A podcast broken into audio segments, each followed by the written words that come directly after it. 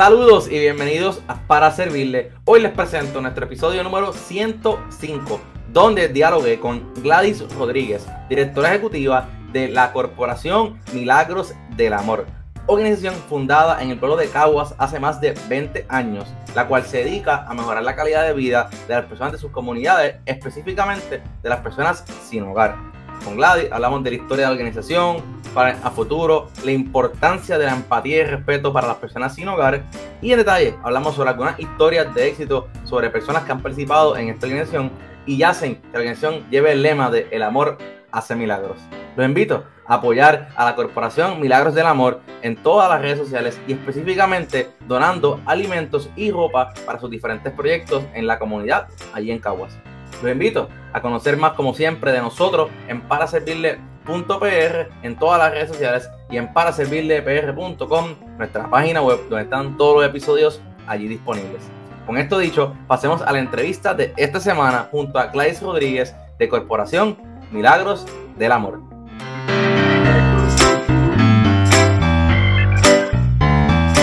Saludos y bienvenidos a otro episodio de Para Servirle. Hoy me acompaña Gladys Rodríguez de Corporación Milagros de Amor. Bienvenida Gladys a Para Servirle. Saludos, encantada, un placer para compartir contigo.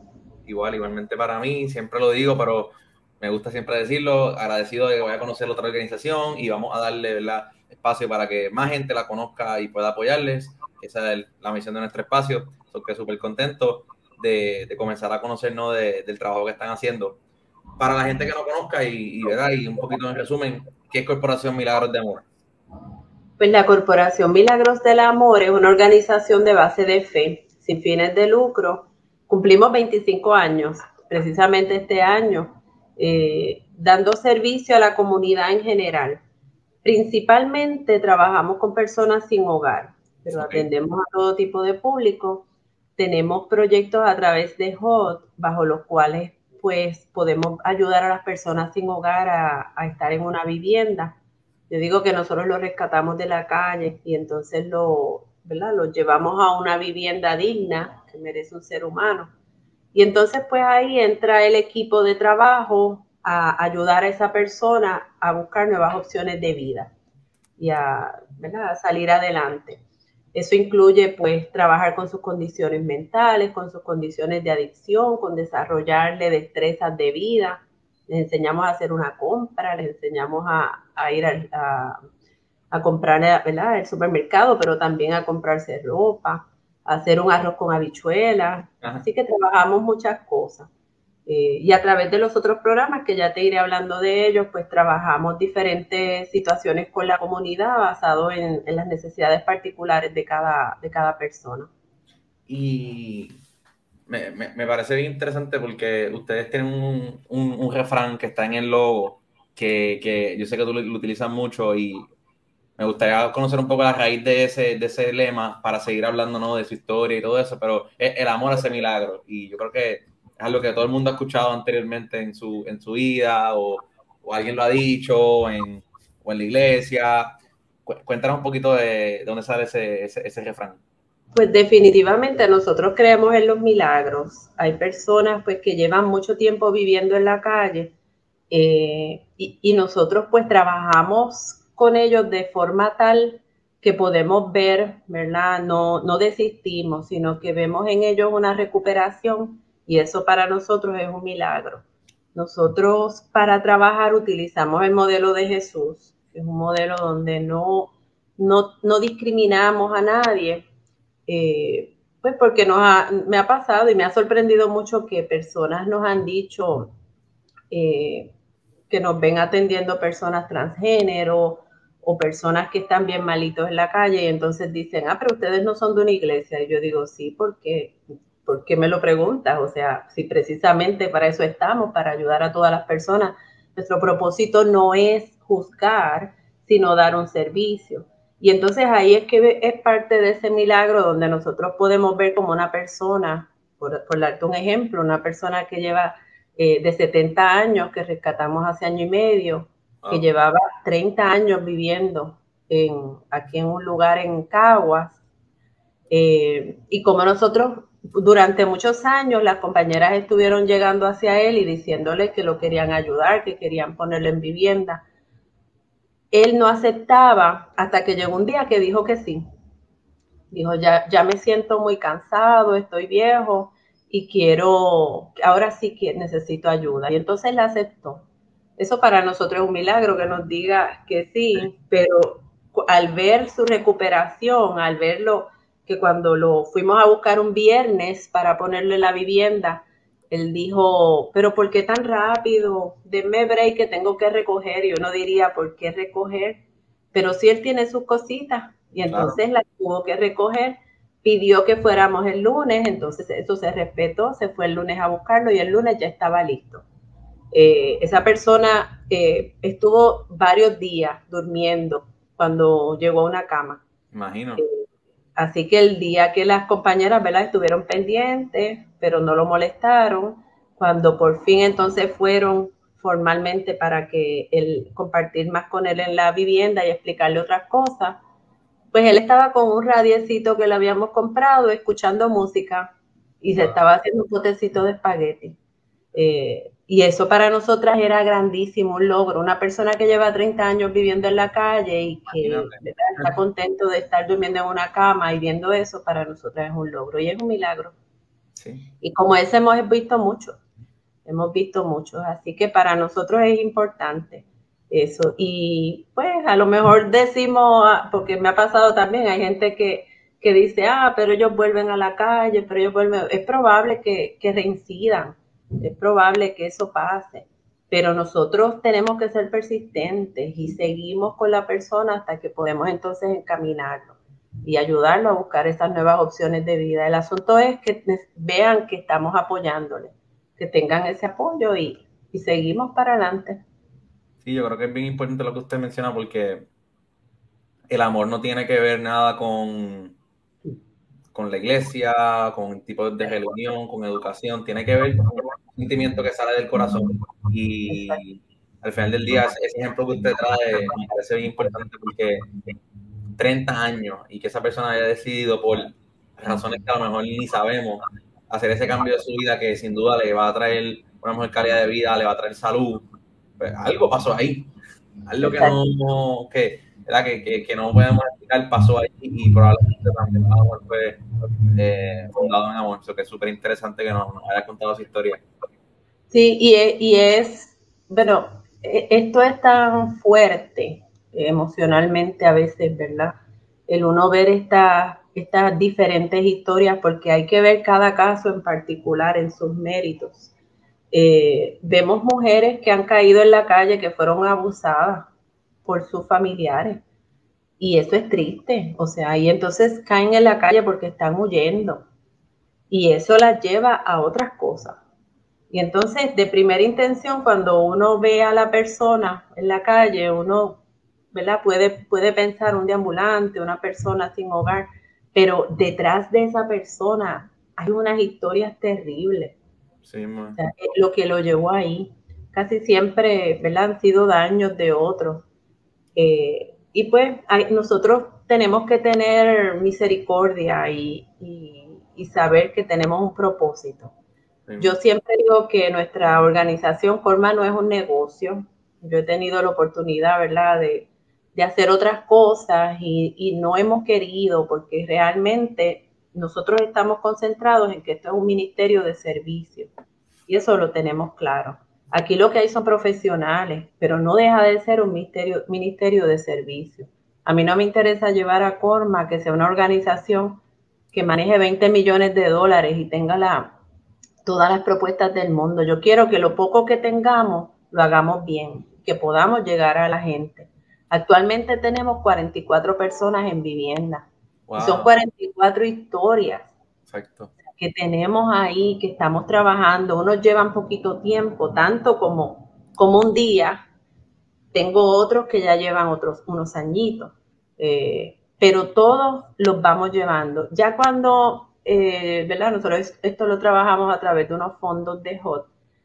Ya cuando llega a un tiempo eh, que no es un tiempo definido, cada caso es aparte, pues esa persona pasa a otra a, otro programa. Digamos, una persona mayor de la cual te hablé hace un momento, pues se están haciendo gestiones para que pueda pasar ya a una égida. Porque él está, si ya está en unas condiciones que llevar la vida independiente se le hace más difícil. Así que nosotros procuramos entonces que pase una égida, que ahí pasará un tiempo, luego quizás podrá pasar a un hogar porque no tiene otra familia, no tiene a nadie que pueda brindarle ese apoyo, pero nosotros nos mantenemos en esos seguimientos con las diferentes agencias. Tampoco es que uno refiere al participante hacia lo loco, no, todo, todo lleva un proceso porque nosotros queremos que lo que hicimos durante este periodo no se pierda. Esa persona, ¿verdad? Va de nuestras manos a las manos de otro y nosotros nos mantenemos dando seguimiento. A veces, pues es difícil luchar con el sistema. Hay muchas cosas que yo cuando tengo conversaciones con las agencias a veces me tengo que poner brava y, tengo que decirles, necesito que bajen, que bajen aquí, porque es bien fácil desde acá poder hacer conversaciones y decir y hacer planes y ponerlo todo en papel, pero aquí abajo es que uno ve lo que está pasando de verdad. Eh, yo te puedo decir que ahora mismo nosotros la, el 100%, me atrevo a decir que el 100% de las personas que atendemos reciben el PAN, reciben el beneficio y ahora mismo, si yo no necesito que alguna persona vaya y haga esa gestión, cuando llega ahí no la puede hacer porque le piden que lo haga online, ahora todo es online. Y entonces estamos bregando con una población que no tiene acceso. Estamos bregando no solamente las personas sin hogar, las personas mayores. Entonces hasta para hacer una cita le piden que entren online y es bien difícil. O sea, entonces nosotros estamos ahora mismo proveyendo asistencia a muchos viejitos de la comunidad que vienen aquí pidiendo ayuda, porque cuando fueron a solicitar X o Y servicios en una agencia, les dicen que tienen que conectarse y ellos no saben de qué le hablan. Entonces, pues, ¿verdad? Nosotros tenemos que ser conscientes de que todavía hay una generación que no conoce lo que es la tecnología, o que no tiene los accesos, o que no tiene el dinero para, para accederla. Y pensamos que eso puede ser, vamos a comer un restaurante y, y ahora los menús son online, pero tenemos personas mayores que no lo saben acceder. Escaneando el código, no, no, tienen a lo mejor un celular que tenga cámara porque pues, se, se la utilizan uno más sencillo. Sí, muy cierto, muy cierto. Sí, entonces la mayoría de la gente que nosotros atendemos lo que tiene es el famoso telefonito de Obama. Y apenas lo que sabe es marcar un número y darle send. O sea, nosotros recibimos aquí personas analfabetas. Acabamos de, ¿verdad? Estamos trabajando un, un proyecto inside de nosotros para, de alfabetización para poderles enseñar a leer y escribir. ¿Por qué? Porque no hay ahora mismo unos proyectos cerca donde podamos enviarlos. Entonces, para nosotros poder lograr un progreso en esa persona, tenemos que desarrollarle esas destrezas. Y eso incluye, pues, obviamente, leer y escribir. Nosotros tenemos también una trabajadora social que trabaja con ellos en el desarrollo de destrezas vocacionales. Eh, los ayudamos a la búsqueda de empleo y los preparamos para eso. También, pues, se le desarrollan destrezas de motor fino, motor grueso y se le dan unas actividades, ¿verdad? Para que ellos puedan ir trabajando con eso. Todo eso es necesario, pero a los 40, 50 años de una persona a veces es difícil y hay que desaprender para volver a aprender. Y trabajamos con eso. Hay que tener paciencia, hay que tener mucho amor, hay que creer en los milagros, en que los milagros existen, en que eso se puede lograr. Quería preguntarle, porque ha hablado de varias cosas que ustedes hacen a través de, de la organización. ¿Cómo, ¿Cómo fueron esos comienzos? ¿Cuándo comenzaron? Ha mencionado la, la zona de Caguas. ¿Comenzaron en Caguas? ¿Cómo, cómo ha sido ese, ese comienzo hasta el día de desde el comienzo hasta el día de hoy de la organización? Pues mira, yo llevo tres años en la organización. Ok. Eh, que no estuve aquí en esos comienzos, pero no estuve tan lejos porque, como te comenté, la, la organización es de base de fe. La organización surge de la primera iglesia bautista de Caguas, de la cual yo soy miembro. Eh, yo llevo 35 años en la iglesia, así que eh, vi a Corma en el momento en que surgió, con la primera directora que fue Laura Ayala, la pastora Laura Ayala. Laura es ahora la, la pastora de la iglesia que está de la iglesia bautista que está en, el Paseo de Diego, en Río Piedra. Y, atienden una comunidad buenísima allí también, dan unos servicios a la comunidad excelentes. Luego de Laura pasó, tuvo 15 años eh, la, la, pastora Yamina Polinaris, que fue la que se fue hace tres años, y ahí llegué yo. O sea, la única que he estado aquí en esta silla sin ser pastora soy yo. Porque la organización lleva 15 eh, años de director, usted tres, la otra, o sea, lleva, lleva, más de 20 años en, haciendo su servicio. 25 años este año, estamos en, en celebración. Esto, pero la, la organización comenzó con lo que es el colmadito de Jesús, brindando alimentos a la comunidad. Colmadito de Jesús Pedro Viera, que fue su fundador y lo tenemos todavía actualmente. Eh, nosotros ocupamos un edificio muy grande justo al lado de la iglesia, ¿verdad? Frente a la iglesia, pero la Corma, como le decimos, comenzó en los salones de la iglesia, los salones de escuela bíblica, brindándole alimentos a la comunidad a través del colmadito de Jesús Pedro Viera. Y ahí pues se compra el edificio, surgen entonces más programas, se comienza a trabajar con la exención ¿verdad? federal y solicitar todos esos documentos que se piden. Eh, incorporación también. Y entonces se comienza a expandir brindando servicios. Se había comprado una guagua bien grande de personas para transportar personas con impedimentos. Y, ese fue uno de los programas también pilotos de la corporación. Han surgido pues diferentes oportunidades de acuerdo a las necesidades, pero ahí poquito a poco Corma se fue especializando en trabajar con personas sin hogar específicamente y llevamos más de 20 años trabajando directamente, brindando servicio a esta comunidad. Actualmente nosotros tenemos también el Bazar Rincón del Amor y el Bazar provee ropa limpia diariamente a las personas sin hogar. Eh, generalmente durante las mañanas, pues ellos están viniendo eh, constantemente a buscar ropa limpia. Y dice, mi, si yo necesito una camisa, un pantaloncito, se le da ropa interior, se le dan productos de higiene, porque ellos pueden bañarse, los varones, en un proyecto. Eh, también eh, con el que trabajamos en conjunto, con Fundesco, en los peregrinos, ellos allí pueden bañarse, los hombres. Allí no se permite mujeres, entonces las mujeres se bañan aquí. Nosotros tenemos un área que se llama espacio de mujer y en espacio de mujer viene la mujer sin hogar a recibir servicios. También se le da manejo de casa, trabajo social, se baña, se le da ropa limpia, se le dan productos de higiene. Ahora con esto del COVID, pues les damos productos también de prevención de COVID. Así que como te digo, es una, Un, proyecto lindo. La gente cuando viene aquí, a mí me gusta mucho que nos visiten para que vean realmente lo que hacemos, porque somos 21 empleados ah. eh, y todos siempre estamos bien ocupaditos porque realmente hay trabajo, hay mucho que hacer. Y estamos constantemente pues brindando todo ese apoyo. Y en el, considerando el, el, tema del colmadito de Jesús, eh, el bazar y también espacio de mujer, me imagino que obviamente las personas pueden ofrecer donaciones a ustedes de alimentos para el colmado, ropa de hombre en buen estado para el bazar. ¿Se puede, se hacer ese tipo de donación? Es correcto. Nosotros, el, eh, a través de la página de Facebook, pues hacemos estos llamados a la comunidad para que nos apoye, brindando alimentos para el colmadito de Jesús, que son donativos tenemos a veces la oportunidad también de presentar propuestas a diferentes fundaciones, como es la Fundación Ángel Ramos, Mano Amiga de la Fundación Fonalleda, el mismo Banco de Alimentos eh, y Fondos Unidos que nos apoyan y entonces podemos también comprar alimentos.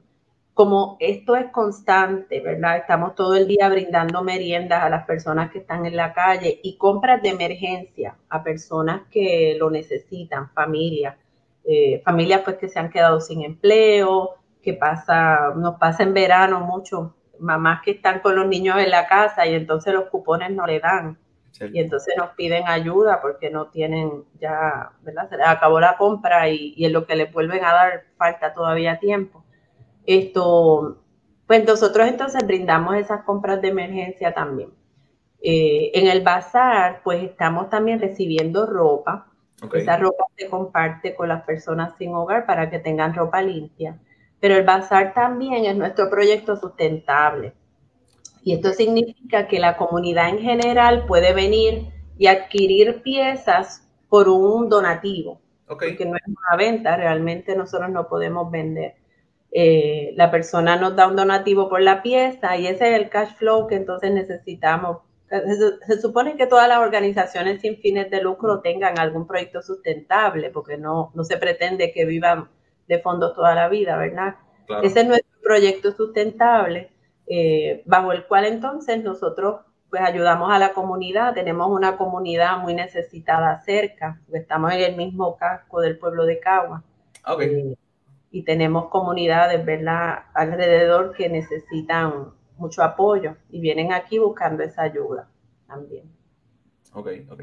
El, si las personas aquí, o sea, el, ahí como decimos en inglés, el call to action es que las personas, la página de Facebook, ahí pueden ver cuando hay esos llamados para... Realmente lo estamos haciendo todo el tiempo. Cuando vemos que nos baja mucho, pues ahí tiramos el mensaje en Facebook, porque la mayoría de las personas que están viviendo en la calle son flaquitos, no hay mucha, eh, ¿verdad? Y entonces esos pantalones size 30, los zapatos size 10 se usan mucho, se gastan muy rápido. Y entonces, pues, a veces no, vemos ya que estamos bajitos, pues rápido llamamos. Igual pues con los alimentos, porque como estamos dando meriendas todo el día y agua, pues, y jugo, pues entonces ahí, si vemos que nos quedamos muy bajitos y vemos que no tenemos otros fonditos para comprar, pues entonces rápido tiramos el anuncio. Pero estamos todo el tiempo recibiendo porque pues se está trabajando diariamente en esto. Y el, hablando un poco de los programas, mencionamos, usted mencionó algunos, sé que también tienen por mi hogar, no sé si fue el que hablamos del ejemplo del principio de la conversación, pero para hablar un poquito de ese también. Claro, eh, por mi hogar 1, por mi hogar 2 y Vereda del Río, esos tres proyectos en específico trabajan con fondos de HOT. Esos son los a que de los, sí, a través de los tres tenemos ya 44 personas en vivienda y trabajamos específicamente con personas sin hogar crónicas. Bajo la definición que, que ofrece esta propuesta de HOT, eh, son personas que tienen condiciones mentales, eh, uso y abuso de sustancias y, que llevan más de un año en la calle, ¿verdad? viviendo en condiciones infrahumanas. No necesariamente tienen que tener las, las tres. Eh, adicción y problemas mentales. Te puedo mencionar un caso de, de una persona que rescatamos de la calle viviendo en condiciones infrahumanas en un car wash en la parte de atrás car wash, y entonces es una persona que, que, es sorda, ¿verdad? Y entonces, pues no, no tiene otras condiciones, pero pues estaba viviendo en condiciones infrahumanas, tiene unas situaciones con las que entonces nosotros hemos trabajado. Es un caso excepcional, eh, pues porque la persona no se desarrolló en términos educativos, no sabe leer ni escribir, así que nos representó un reto porque no habla lenguaje de señas. O sea, no hay, eh, la, comunicación era bien difícil. Esto tratamos y estamos utilizando a un intérprete de lenguaje de señas que conoce, ¿verdad? Porque eh, es un profesional en esa área y ha podido establecer esa comunicación para entonces nosotros tener otros logros con este participante. Y ha sido una experiencia bien buena. La manejadora de caso también está tomando lenguaje de señas el participante también. O sea que él está empezando a leer y escribir y a, conocer cómo expresar, ¿verdad? De una forma más, estructurada sus sentimientos. Eh, y ha sido, una, ha sido un reto, pero ha sido una experiencia bien bonita y bien buena. Él está contento, él está viviendo ahora en un apartamento, tiene sus cosas y está contento. Y me imagino que, que, que ustedes, esta historia al principio mencionaba que es difícil, que es algo bien emocional, ¿verdad? Bien emocionante. Estas historias me imagino que al final del día lo que les dan a ustedes también es energía a seguir y, no importa qué retos puedan encontrarse en el camino, cómo poder seguir apoyando a esa comunidad, ¿no? Sí, definitivamente. Eh, nosotros, ¿verdad? Yo, yo me imagino, me imagino, no, que sé que es así, que los psicólogos, los trabajadores sociales, los pastores, pues al interactuar con personas, pues a veces se, dan un poquito más y se emocionan y yo he visto eso aquí. Es bueno y malo porque he visto manejadoras de, de casos llorando porque algo le ha pasado a un participante y yo, y yo digo, ay Dios mío, cruzó la línea. Como que, te está llevando el caso a, a, la casa, como quien dice, ¿no? Exacto. Y pero, pero es que somos, de verdad que el trabajo aquí se hace dando las millas extra y tratando de ayudar a esas personas en lo máximo. Así que a veces es inevitable, eh, ¿verdad? Que, que, crucemos esa línea. Tratamos, yo trato, yo, tú me ves a mí desde acá, yo tratando de que, de que eso no pase pero, pero sí nos ha pasado, ¿verdad? Hay una satisfacción bien grande en verlos a ellos superar muchas cosas y cuando eso pasa, pues lo comentamos y hablamos y en las reuniones de equipo y se habla. Hay discusiones de casos semanales, se discute, ¿verdad? Todo el equipo. Tenemos una eh, psicóloga que, que comenzó a trabajar con nosotros hace año y medio tratando nosotros desde aquí manejar situaciones mentales, porque la, la pandemia ha exacerbado todo el asunto de las condiciones mentales. Y entonces no siempre nos funcionan los referidos o por lo menos no como quisiéramos porque hay mucha gente. Eh, así que empezamos a trabajar eso internamente, eh, algunas situaciones que podamos, podemos trabajar internamente y una consejera en adicción que, que también contratamos recientemente para poder trabajar con otras. El asunto es que podamos como equipo ayudar a esa persona a, salir adelante y encontrar nuevas opciones de vida. Eh, yo te diría, mira, yo, yo siempre digo que ahora, ¿verdad? Los años que llevo aquí, tres años que parecen 20, pero son... Me imagino, tres años bien cuando, cuando yo voy a mi casa, antes yo iba a mi casa y te soy honesta, yo no veía lo que veo ahora. Ahora yo veo a Carlos, a Ángel, a Ricardo, a, o sea, antes yo no, yo no los veía. Y no porque yo no dijera, mira, hay una persona sin hogar, no, es que ahora veo otra cosa.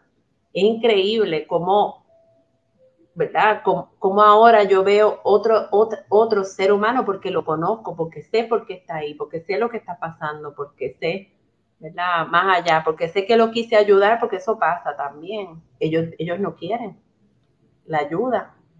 Dicen, no quiero vivir en, una vivienda, yo estoy bien en la calle, eso pasa. Ah. Y se nos hace difícil, especialmente a mí. Yo a veces siento que, no entiendo eso. Los hemos puesto en una vivienda y, la han dejado porque cuatro paredes los ahogan. Están acostumbrados a, básicamente todo el mundo ser su espacio, ¿no? Poder ir a donde quieran, caminar a donde sea. Pero eso que de decir es bien, es bien poderoso porque yo creo que va a la raíz de, de nosotros como sociedad, que estamos tan enfocados en lo nuestro y tan enfocados en nuestros propios problemas y, y salimos a la calle y no vemos a las personas sin hogar eh, y, eh, y, no, y, no, las vemos físicamente y tampoco las vemos como, como, como usted bien, mencionó, como por nombre. Esa, esa persona que está en la luz, está debajo del puente es un ser humano, tiene su historia, tiene su, sus diferentes cosas que le ha pasado en la vida, que, me parece que eso también sirve como llamado a, a uno también estar más alerta y reconocer que a, lo mejor la persona que está sin hogar eh, no lo quiso así, tiene una enfermedad o tuvo una situación difícil en su vida y no es, no hay por qué juzgarlo. Muchas veces vemos a alguien en la luz y rápido como que ponemos los locks, y oye, yo soy culpable de eso, ponemos los locks de la guagua y ni miro porque no sé qué va a pasar y, y ahora lo que acaba de decir, literalmente siento que es un llamado a, nuestra gente que, oye, vamos a ser más pacientes y respetar también más. Es así, desde chiquito, o sea, nos decían, por ahí viene el loco, si no se hace esto, por ahí viene el loco. Sí, y no, o sea, ya nosotros caminamos con ellos, o sea, hablamos con ellos, eh, la, la interacción es otra, aquí todo el mundo se llama por su nombre, eh, se les canta cumpleaños cuando cantan y los hemos visto llorar a lágrima viva cuando alguien le canta cumpleaños, porque nadie se acuerda. Yo recuerdo hace, hace años, en, pandemia todavía, hace, no estas navidades pasadas, sino las anteriores, una de las personas de voluntarias de aquí habíamos tenido un donativo de unos productos de Avon y entonces ella tomó uno de los productos y se lo llevó a un vendedor de la calle, una vendedora de la calle ambulante que está cerca de aquí. Y fue y le llevó ese regalito a esa persona que está allí vendiendo hot dog. Y la persona dice, eh, me contaba ella que empezó a llorar, a llorar y a llorar y a llorar. Y ella, le, ella se sintió tan mal que le decía, pero porque tú lloras si yo te estoy trayendo un regalito? Es algo bueno, es Navidad. Es algo bueno. Y ella le dice, es que es el primer regalo que yo recibo en años. O sea, ya tú sabes que nos partió el corazón a todos. Sí. Uno no sabe las cosas que están detrás de la gente. Uno no sabe. O sea, a veces esto, la gente tiene unas luchas internas, a veces nos salen de atrás para adelante, nos contestan mal, pero es porque tienen dolor, porque tienen otras situaciones en su corazón y entonces uno tiene que, ¿verdad? Que, que ayudarlos, manejar eso. Por eso te comentaba, o sea, nosotros tenemos, trabajamos con el modelo de Jesús. Tenemos que hacerlo así. Jesús tenía la capacidad de poder ver el corazón, nosotras no lo tenemos pero podemos ver más allá en los ojos de la gente. Una de las cosas que nos dicen las personas sin hogar que vienen aquí es que creen en nosotros porque los miramos a los ojos. La mayoría de la gente no los mira a los ojos, no se siente y le pregunta nada. Y nosotros tenemos esto. Yo en particular he sabido hasta de, eh, ¿verdad?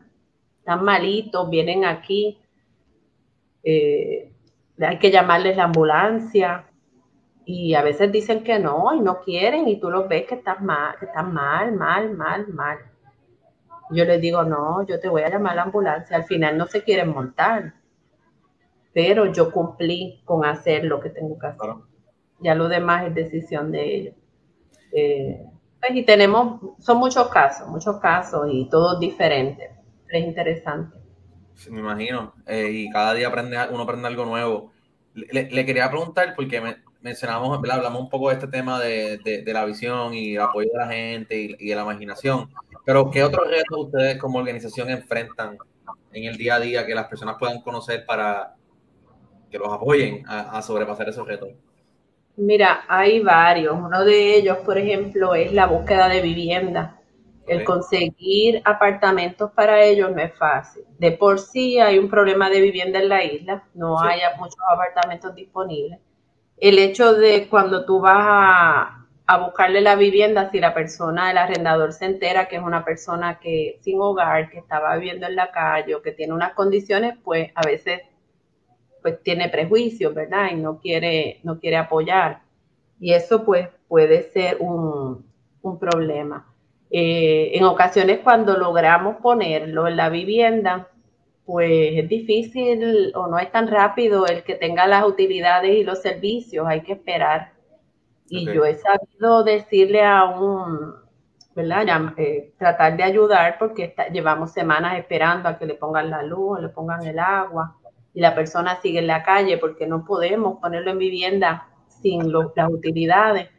Pero es, es sabido poder decirle a una persona quédate en vivienda y buscarle lámparas solares y y, estufita, porque me pide, déjame dormir en una cama, que ya estoy cansado de estar durmiendo en la calle. Y uno dice, bueno, pues yo tengo que asumir. Porque no voy a, tú sabes. Claro, tengo que asumir esa responsabilidad como directora que no se supone que lo haga, pero pues yo lo, yo lo digo porque es que realmente, ¿qué se supone? Yo he sabido esperar dos semanas porque una persona le ponga las utilidades y digo, basta ya. Eh, cuando me pongo así, pues tiro un mensaje en Facebook y digo, necesito ayuda y de momento llaman de servicio al cliente y nos la dan. Esto, eso ha pasado. El otro es la, las condiciones mentales de, como te comentaba ahorita, de, la, de las personas en general en la isla y en todos lados ah, se han exacerbado. La población que atendemos pues está, está malita y conseguir servicios. De apoyo en, sus condiciones mentales tampoco es fácil. Eh, aquí en Cagua pues hay unos servicios que ellos pueden acceder, pero a veces el seguimiento no es lo que quisiéramos para poder lograr que esa persona llegue a una estabilidad. A veces es el mismo participante el que desiste de poder continuar con los servicios por X o Y. A veces tienen que esperar mucho en una sala y no tienen la misma tolerancia que, otra persona. Y pues desisten, desisten de, esos servicios. Así que realmente eso pues es, un reto para nosotros, poder llegar ahí. Claro. Y, mirando de cara al futuro, o sea, venimos de la pandemia, estamos en la pandemia todavía, sobrepasaron ese reto que yo creo que muchas organizaciones en la isla lo, han hecho de forma formidable y un, ¿verdad? Un, orgullo y un trabajo del, corazón. Mirando a futuro, ¿qué, qué otras cosas eh, desean hacer este año o continúan viendo para próximos años? Nosotros desarrollamos un plan estratégico a cinco a cuatro años. Y uno de los planes que tengo es trabajar un proyecto de prevención con jóvenes, eh, pues porque vemos jóvenes que están cayendo en la, en la calle eh, algunos, muchos de ellos transgénero, la familia pues lo, no, no les permite en la casa seguir. Eh, pero vemos el asunto de los jóvenes, como también vemos el de las personas mayores que están en la calle y entonces no tienen a dónde ir y no hay familia que se encargue de ellos, no tienen dinero para pagar un hogar, un hogar es caro. Y entonces pues se tienen que quedar en la calle, no hay quien se encargue de ellos. Así que eh, quiero trabajar eh, ¿verdad? Con, las personas mayores y, con los jóvenes en términos de prevención también. Así que esos son dos proyectos que los tenemos aquí ya empezando a darle forma para poder trabajar con ellos. Me parece interesante como los, los jóvenes como que en ese momento etapa de, de conocerse, de crecer y las personas mayores, ¿no? Como que como toda la vida da vuelta, ¿no? Y como a lo mejor el poder trabajar con ese joven va a ayudar a largo plazo a, que no sea otra estadística más de, los números de, edad avanzada luego. Lo que me parece interesante y, estaremos pendientes a esos proyectos también para que la gente los vea y los conozca. Gracias, gracias, bien sé que tienen, eh, ¿verdad? Que la gente puede hacer donaciones, aparte de lo que hablamos de, la, de la, eh, colmado de Jesús, en, el espacio Mujeres, en el Basal, se puede hacer donaciones. Eh, ¿Dónde las pueden hacer las personas?